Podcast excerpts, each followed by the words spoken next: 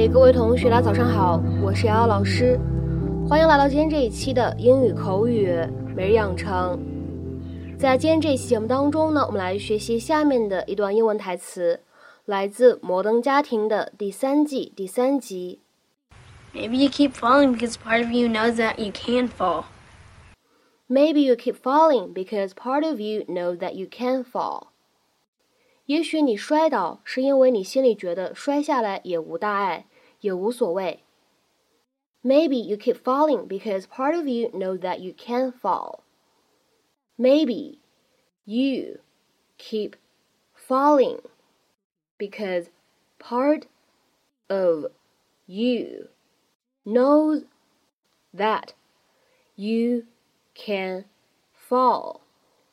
Maybe you keep falling because part of you knows that you can't fall. 那么在这样的一段英文台词当中呢，我们需要注意的发音技巧有这样的几处。首先，keep 和 falling 放在一起的时候呢，有一个不完全爆破，我们呢读成是 keep falling，keep falling，keep falling。再往后面看第二处，part of 放在一起的话呢，可以做一个连读。会变成 part of part of part of，然后呢，再提到最后一处 that 和 you 放在一起的时候呢，如果读的比较快，会感觉听起来很像 ch that you that you。Maybe you keep falling because part of you know that you can fall.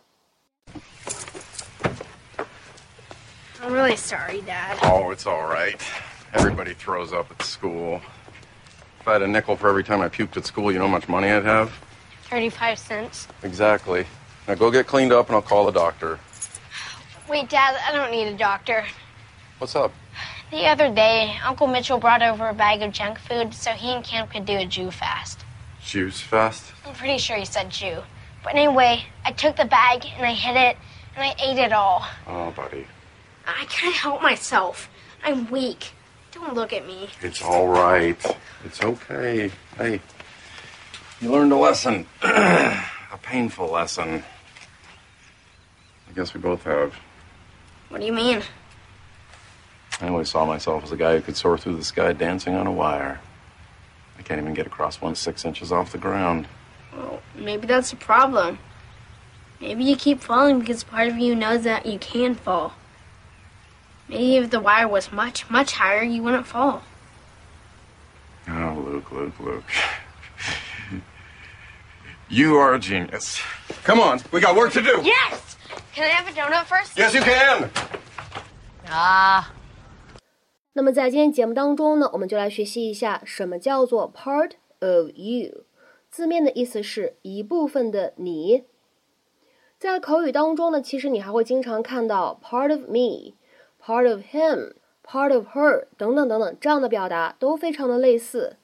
part of 加上一个人称代词的宾格，那么这样的结构呢，指的意思都是说某个人的内心呢有一部分是什么什么什么样的。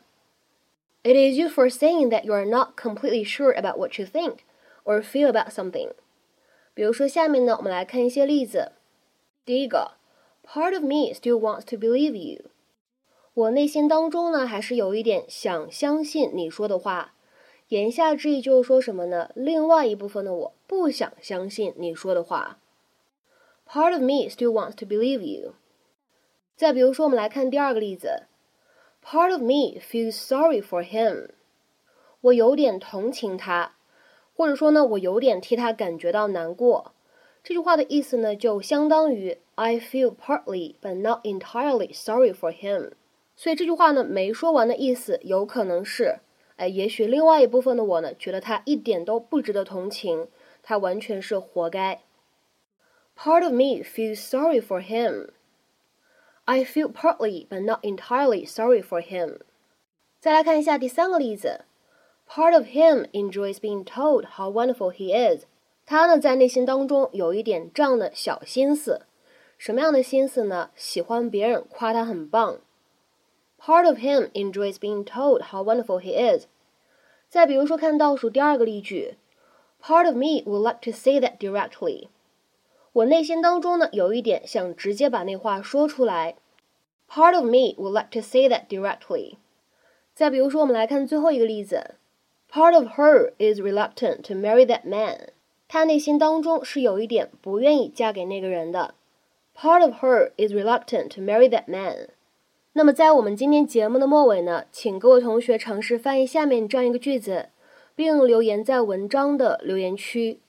我内心中是有点不想写作业的。我内心中是有点不想写作业的。